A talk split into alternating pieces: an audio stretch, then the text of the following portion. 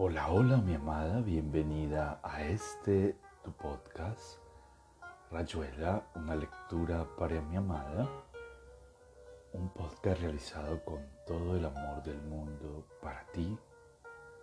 Hoy eh, haremos, continuaremos leyendo un poco más de eh, otro texto de eh, Julio Cortázar llamado Historia de Cronopios y Famas una especie de paréntesis.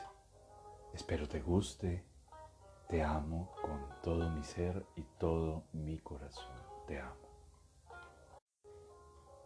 Esposo de un sueño. Bruscamente siente gran deseo de ver a su tío y se apresura por callejuelas retorcidas y empinadas que parecen esforzarse por alejarlo de la vieja casa solariega. Después de largo andar, pero es como si tuviera los zapatos pegados al suelo. Ve el portal y oye vagamente ladrar un perro. Si eso es un perro. En el momento de subir los cuatro gastados peldaños y cuando larga la mano hacia el llamador, que es otra mano que aprieta una esfera de bronce, los dedos del llamador se mueven, primero el meñique y poco a poco los otros, que van soltando interminablemente la bola de bronce. La bola cae como si fuera de plumas, rebota sin ruido en el umbral y le salta hasta el pecho. Pero ahora es una gorda araña negra, la rechaza con un manotón desesperado y en ese instante se abre la puerta. El tío está de pie, sonriendo sin expresión, como si desde mucho antes esperara sonriendo detrás de la puerta cerrada. Cambian algunas frases que parecen preparadas, un ajedrez elástico. Ahora yo tengo que contestar, ahora él va a decir. Y todo ocurre exactamente así. Ya están en una habitación brillantemente iluminada. El tío saca cigarros envueltos en papel plateado y le ofrece uno. Largo rato busca los fósforos, pero en toda la casa no hay fósforos ni fuego de ninguna especie. No pueden encender los cigarros. El tío parece ansioso de que la visita termine y por fin hay una confusa despedida en un pasillo lleno de cajones a medio abrir y donde apenas queda lugar para moverse. Al salir de la casa sabe que no debe mirar hacia atrás porque no sabe más que eso, pero lo sabe y se retira rápidamente con los ojos fijos en el fondo de la calle. Poco a poco se va sintiendo más aliviado. Cuando llega a su casa está tan rendido que se acuesta enseguida, casi sin desvestirse. Entonces sueña que está en el Tigre y que pasa todo el día remando con su novia y comiendo chorizos en el recreo nuevo todo.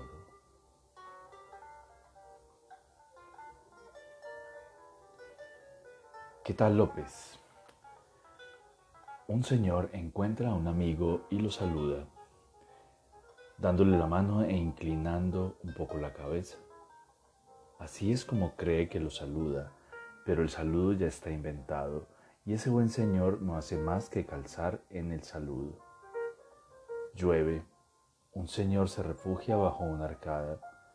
Casi nunca estos señores saben que acaban de resbalar por un tobogán prefabricado desde la primera lluvia y la primera arcada. Un húmedo tobogán de hojas marchitas y los gestos del amor, ese dulce museo, esa galería de figuras de humo. Consuélese tu vanidad. La mano de Antonio buscó lo que busca tu mano, y ni aquella ni la tuya buscaban nada que ya no hubiera sido encontrado desde la eternidad. Pero las cosas invisibles necesitan encarnarse, las ideas caen a la tierra como palomas muertas. Lo verdaderamente nuevo da miedo o maravilla. Estas dos sensaciones igualmente cerca del estómago acompañan siempre la presencia de Prometeo. El resto es la comodidad, lo que siempre sale más o menos bien. Los verbos activos contienen el repertorio completo. Hamlet no duda, busca la solución auténtica y no las puertas de la casa o los caminos ya hechos. Por más bajos y por más atajos y encrucijadas que propongan, quiere la tangente que triza el misterio, la quinta hoja del trébol, entre sí y no. Qué infinita rosa de los vientos. Los príncipes de Dinamarca, esos halcones que eligen morirse de hambre antes de comer carne muerta. Cuando los zapatos aprietan, buena señal. Algo cambia ahí, algo que nos muestra, que sordamente nos pone, nos plantea. Por eso los monstruos son tan populares y los diarios se extasían con los temeros bicéfalos, con los terneros bicéfalos. Qué oportunidades, qué esbozo de un gran salto hacia lo otro. Ahí viene López. ¿Qué tal López? ¿Qué tal Che? Y así es como creen que se saludan. Geografías. Probado que las hormigas son las verdaderas reinas de la creación. El lector puede tomarlo como una hipótesis o una fantasía. De todas maneras le hará bien un poco de antropofugismo. He aquí una página de su geografía. Página 84 del libro. Se señalan entre paréntesis los posibles equivalentes de ciertas expresiones según la clásica interpretación de Gaston Law. Mares paralelos, ríos, el agua infinita.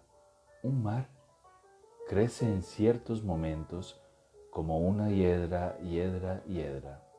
Idea una pared muy alta que espesaría la, marea.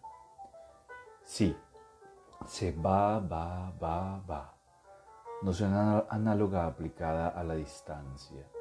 Se llega a la gran sombra verde.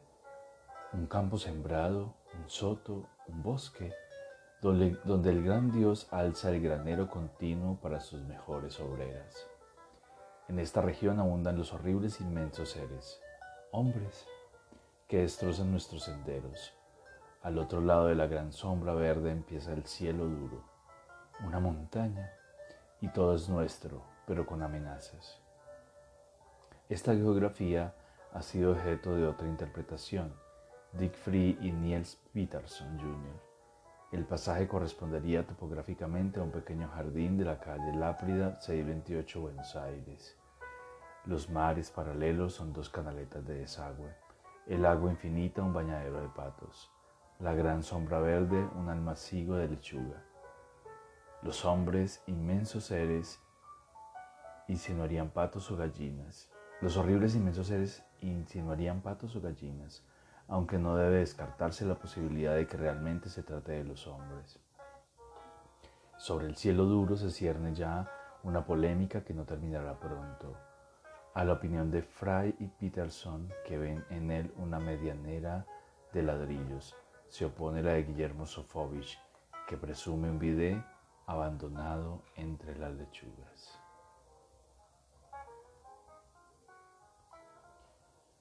Progreso y retroceso. Inventaron un cristal que dejaba pasar las moscas. La mosca venía, empujaba un poco con la cabeza y ¡pop! ya estaba del otro lado. Alegría enormísima de la mosca. Todo lo arruinó un sabio húngaro al descubrir que la mosca podía entrar pero no salir, o viceversa. A causa de que no se sabe qué macana en la flexibilidad de las fibras de ese cristal que era muy fibroso. Enseguida inventaron el cazamoscas con un terrón de azúcar adentro, y muchas moscas morían desesperadas. Así acabó toda posible confraternidad con estos animales dignos de mejor suerte.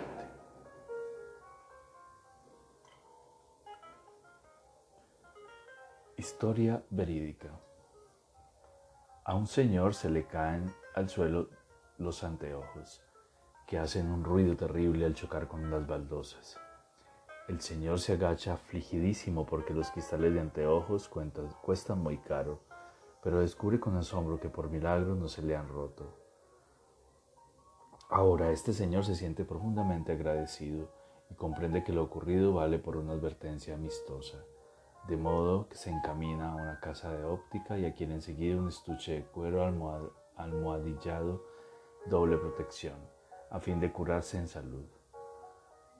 Una hora más tarde se le cae el estuche, y al agacharse sin mayor inquietud descubre que los anteojos se han hecho polvo.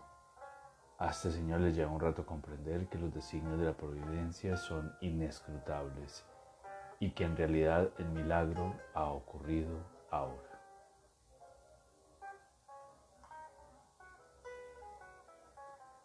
Historia con un oso blando.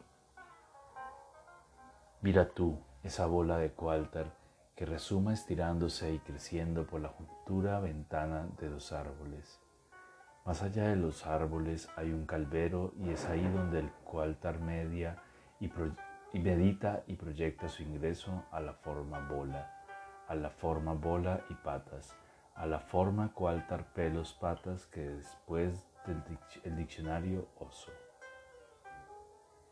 Ahora que el coaltar bola emerge húmedo y blando, sacudiéndose hormigas infinitas y redondas, las va tirando en cada huella que se ordena armoniosa a medida que camina. Es decir, que el cualtar proyecta una pata oso sobre las agujas de pino, y en de la tierra lisa y al soltarse marca una pantufla hecha jirones adelante y deja naciente un hormiguero múltiple y redondo, fragante de cualtar.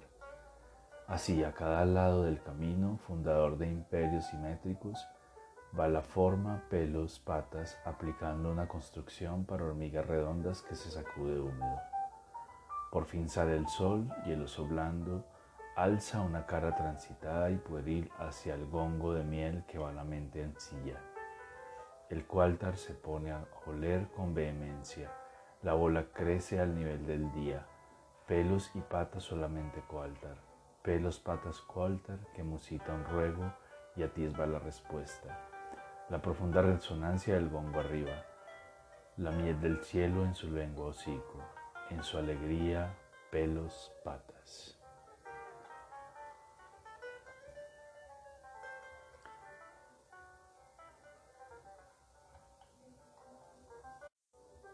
Plan para un poema. Que sea Roma la que Faustina, que el viento aguce los lápices de plomo del escriba sentado, o atrás de enredaderas centenarias aparezca escrita una mañana esta frase convincente no hay enredaderas centenarias, la botánica es una ciencia. El diablo, al diablo los inventores de imágenes presuntas, y Marat en su bañadera. También veo la persecución de un grillo por una bandeja de plata, con la señora Delia que suavemente acerca una mano semejante a un sustantivo y cuando va a atraparlo el grillo está en la sal. Entonces cruzaron a pie enjuto y Faraón los maldecía en la ribera o salta el delicado mecanismo que de la flor del trigo extrae la mano seca de la tostada. Señora Delia, señora Delia, deje ese grillo andar por los platos playos.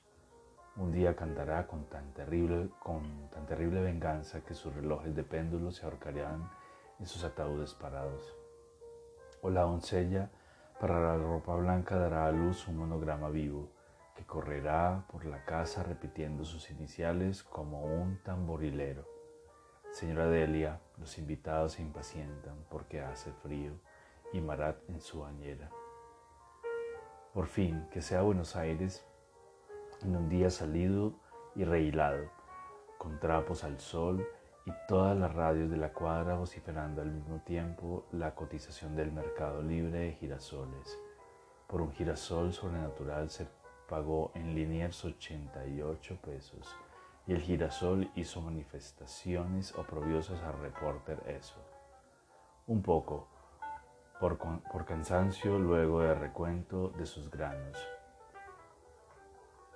En parte porque su destino ulterior no figuraba en la boleta de venta. Al atardecer habrá una concentración de fuerzas vivas en la Plaza de Mayo. Las fuerzas irán por distintas calles hasta equilibrarse en la pirámide. Y se verá que viven gracias a un sistema de reflejos instalado por la municipalidad. Nadie duda de que los actos se cumplirán con la máxima brillantez, lo que ha provocado, como es de suponer, una extraordinaria expectativa. Se han vendido palcos, irán el señor cardenal, las palomas, los presos políticos los tranviarios, los relojeros, las dádivas, las cruces señoras y Marat en su bañera. Cuento sin moraleja. Un hombre vendía gritos y palabras y le iba bien aunque encontraba mucha gente que discutía los precios y solicitaba descuentos. El hombre accedía casi siempre y así pudo vender muchos gritos de vendedores callejeros, algunos suspiros que le compraban señoras rentistas y palabras para consignas, eslóganes, membretes y falsas ocurrencias. Por fin, el hombre supo que había llegado la hora y pidió audiencia al tiranuelo del país, que se parecía a todos sus colegas y lo recibió rodeado de generales, secretarios y tazas de café. Vengo a venderle sus últimas palabras, dijo el hombre. Son muy importantes porque a usted nunca le van a salir bien en el momento y en cambio le conviene decirlas en el duro trance para configurar fácilmente un destino histórico retrospectivo. Traducí lo que dice, mandó el tiranuelo a su intérprete. Habla en argentino, excelencia. En argentino, y porque no entiendo nada. Usted ha entendido muy bien, dijo el hombre. Repito que vengo a venderle sus últimas palabras. El tiranuelo se puso de pie como es de práctica en estas circunstancias y reprimiendo un temblor mandó que arrestaran al hombre y lo metieran en los calabozos especiales que siempre existen en esos ambientes gubernativos. Es lástima, dijo el hombre mientras se lo llevaban. En realidad usted querrá decir sus últimas palabras cuando llegue el momento y necesitaría decirlas para configurar fácilmente un destino histórico, retrospectivo. Lo que yo iba a venderle es lo que usted querrá decir, de modo que no hay engaño. Pero como no acepta el negocio, ¿cómo no va a aprender por adelantado esas palabras cuando llegue el momento en que quieran brotar por primera vez y naturalmente usted no podrá decirlas? ¿Por qué no podré decirlas si son las que he de querer decir? Preguntó el tiranuelo ya frente a otra taza de café. Porque el miedo no lo dejará, dijo tristemente el hombre, como estará con una soga al cuello en camisa y temblando de terror y de frío. Los dientes se le entrechocarán y no podrá articular palabra. El verdugo y los asistentes, entre los cuales habrá algunos de estos señores, esperarán con decoro un par de minutos. Pero cuando de su boca brote solamente un gruñido, un gemido entrecortado por hipos y súplicas de perdón, porque eso sí lo articulará sin esfuerzo, se impacientarán y lo arcarán. Muy indignados, los asistentes y en especial los generales rodearon el tiranuelo para pedirle que hiciera fusilar inmediatamente al hombre. Pero el tiranuelo, que estaba pálido como la muerte, los echó a empellones y se encerró con el hombre para comprarle sus últimas palabras. Entretanto, los generales y secretarios, humilladísimos por el trato recibido, prepararon un levantamiento y a la mañana siguiente Prendieron al tiranuelo mientras comía uvas en su glorieta preferida. Para que no pudiera decir sus últimas palabras, lo mataron en el acto pegándole un tiro. Después se pusieron a buscar al hombre que había desaparecido de la casa de gobierno y tardaron en encontrarlo, pues se paseaba por el mercado vendiendo pregones a los saltimbanquis. Metiéndolo en un coche celular, lo llevaron a la fortaleza y lo torturaron para que revelase cuáles hubieran podido ser las últimas palabras del tiranuelo. Como no pudieron arrancarle la confesión, lo mataron a puntapiés. Los vendedores callejeros que le habían comprado gritos siguieron gritándolos en las esquinas, y uno de esos gritos sirvió más adelante como santo y seña de la contrarrevolución que acabó con los generales y secretarios. Algunos, antes de morir, pensaron confusamente que en realidad todo aquello había sido una torpe cadena de confusiones y que las palabras y los gritos eran cosas que en rigor pueden venderse pero no comprarse, aunque parezca absurdo. Y se fueron pudriendo todos, el tiranuelo, el hombre y los generales y secretarios, pero los gritos resonaban de cuando en cuando en las esquinas. Las líneas de la mano. De una carta tirada sobre la mesa sale una línea que corre por la plancha de pino y baja por una pata. Basta mirar bien para descubrir que la línea continúa por el piso de parqué, remonta el muro, entra en una lámina que reproduce un cuadro de Boucher, dibuja la espalda de una mujer reclinada en un diván y por fin escapa de la habitación por el techo y desciende en la cadena del pararrayos hasta la calle. Ahí es difícil seguirla a causa del tránsito pero con atención se la verá subir por la rueda del autobús estacionado en la esquina y que lleva al puerto.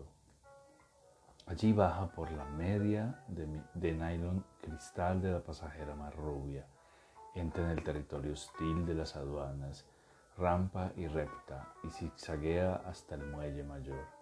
Y allí, pero es difícil verla, solo las ratas la siguen para trepar a bordo.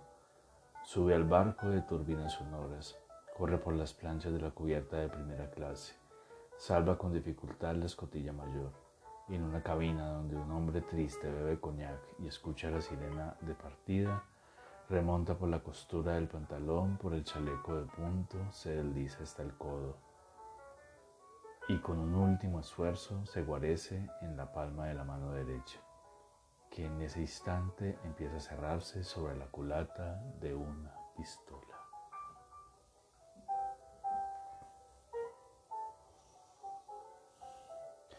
Historias de cronopios y famas. Primero hay una incierta aparición de los cronopios, famas y esperanzas. Fase mitológica. Costumbres de los famas. Sucedió que un fama bailaba tregua y bailaba catala delante de un almacén lleno de cronopios y esperanzas. Las más irritadas eran las esperanzas, porque buscan siempre que los famas no bailen tregua ni catala, sino espera, que es el baile que conocen los cronopios y las esperanzas. Los famas se sitúan a propósito delante de los almacenes y esta vez el fama bailaba tregua y bailaba catala para molestar a las esperanzas. Una de las esperanzas dejó en el suelo su pez de flauta, pues las esperanzas, como el rey del mar, están siempre asistidas de peces flauta, y salió a imprecar al fama diciéndole así.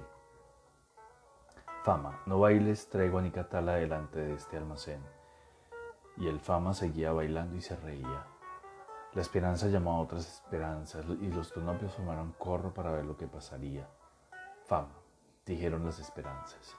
No bailes tregua ni catala delante de este almacén. Pero el fama bailaba y se reía para menoscabar las esperanzas. Entonces las esperanzas se arrojaron sobre el fama y lo lastimaron. Lo dejaron caído al lado de un palenque y el fama se quejaba, envuelto en su sangre y su tristeza. Los cronopios vinieron furtivamente. Esos objetos verdes y húmedos rodeaban al fama y lo compadecían diciéndole así. Cronopio, cronopio, cronopio. Y el fama comprendía y su soledad era menos amarga. El baile de los famas. Los famas cantan alrededor, los famas cantan y se mueven Catala tregua, tregua espera. Los famas bailan en el cuarto con farolitos y cortinas. Y bailan y cantan de manera tal, Catala tregua, espera tregua. Guardianes de las plazas, ¿cómo dejan salir a los famas que anden sueltos cantando y bailando? Los famas cantando Catala tregua, tregua, bailando tregua en espera tregua. ¿Cómo pueden? Si todavía los cronopios, esos verdes erizados, húmedos objetos, anduvieran por las calles se podría evitarlos. Con un saludo, buenas salenas, cronopios, cronopios, pero los famas. Alegría del cronopio. Encuentro de un cronopio y un fama en la liquidación de la tienda La Mondiale. Buenas alenas, cronopio, cronopio. Buenas tardes, fama, tregua, catala, espera. Cronopio, cronopio, cronopio, cronopio. Hilo, dos, pero uno azul. El fama considera el cronopio, Nunca hablará hasta no saber que sus palabras no son las que convienen, temeroso de que las esperanzas siempre alertas no se deslicen en el aire, esos microbios relucientes y por una palabra equivocada invaden el corazón bondadoso del cronopio. Afuera llueve, dice el cronopio, todo el cielo. No te preocupes, dice el fama, iremos en mi automóvil para proteger los hilos. Y mira el aire, pero no ve ninguna esperanza y suspira satisfecho.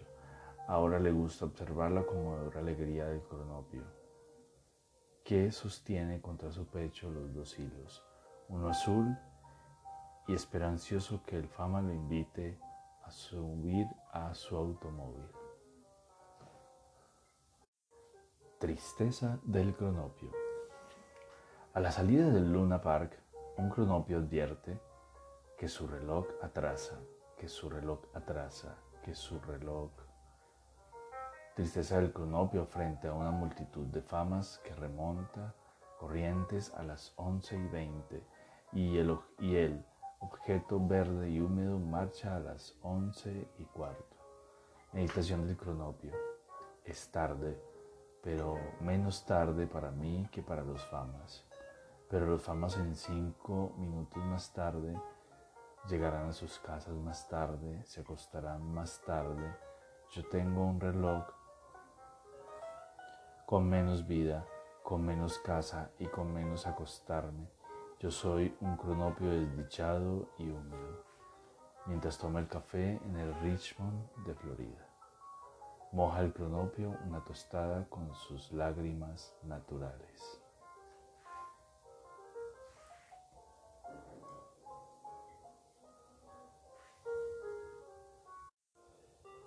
Viajes. Cuando los famas salen de viaje, sus costumbres al pernoctar en una ciudad son las siguientes. Un fama va al hotel y averigua cautelosamente los precios, la calidad de las sábanas, el color de las alfombras. El segundo se traslada a la comisaría y labra un acta declarando los muebles e inmuebles de los tres, así como el intervalo del contenido de sus valijas. El tercer fama va al hospital y copia las listas de los médicos de guardia y sus especialidades. Terminadas estas diligencias, los viajeros se reúnen en la plaza mayor de la ciudad. Se comunican en sus observaciones y entran en el café a beber un aperitivo, pero antes se toman de las manos y danzan en ronda. Esta danza recibe el nombre de Alegría de los Famas. Cuando los cronopios van de viaje, encuentran los hoteles llenos, los trenes ya se han marchado, llueve a gritos y los taxis no quieren llevarlos o les cobran precios altísimos. Los cronopios se desaniman porque creen firmemente que estas cosas les ocurren a todos y a la hora de dormir se dicen unos a otros, la hermosa ciudad, la hermosísima ciudad y sueñan toda la noche que en la ciudad hay grandes fiestas y que ellos están invitados. Al otro día se levantan contestísimos y así es como viajan los cronopios.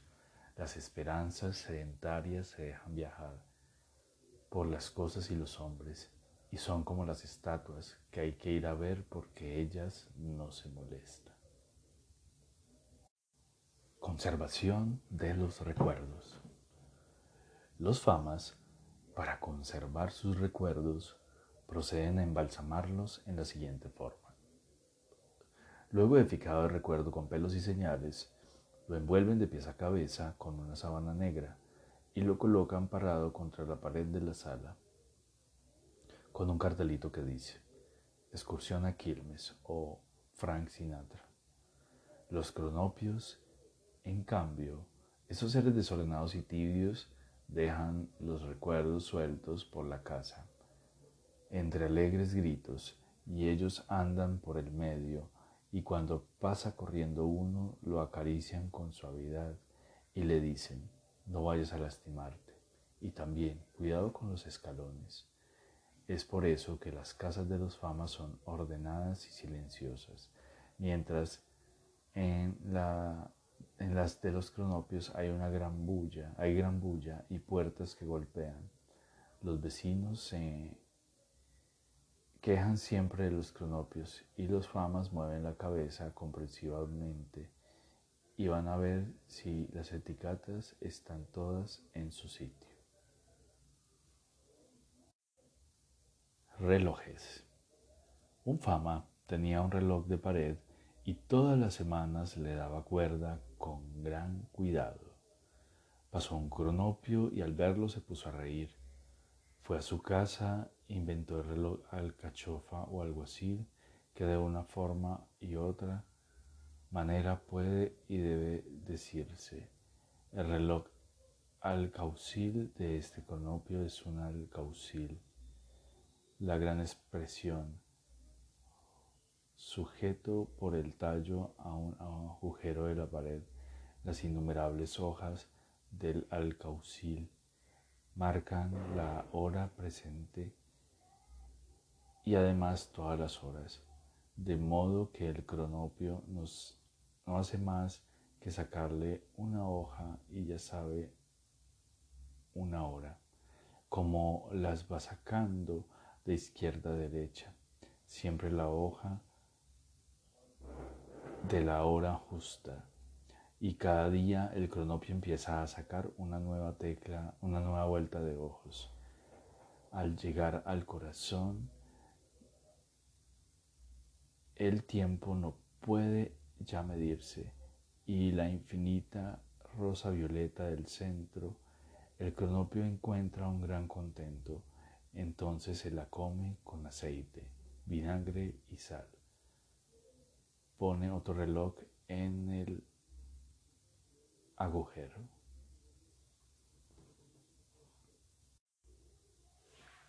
Y hasta aquí este episodio de Rayuela, una lectura para mi amada. Espero te haya gustado. Te amo con todo mi más hermoso de mi vida. Eres mi vida, mi amada desconocida. Te amo con todo mi ser.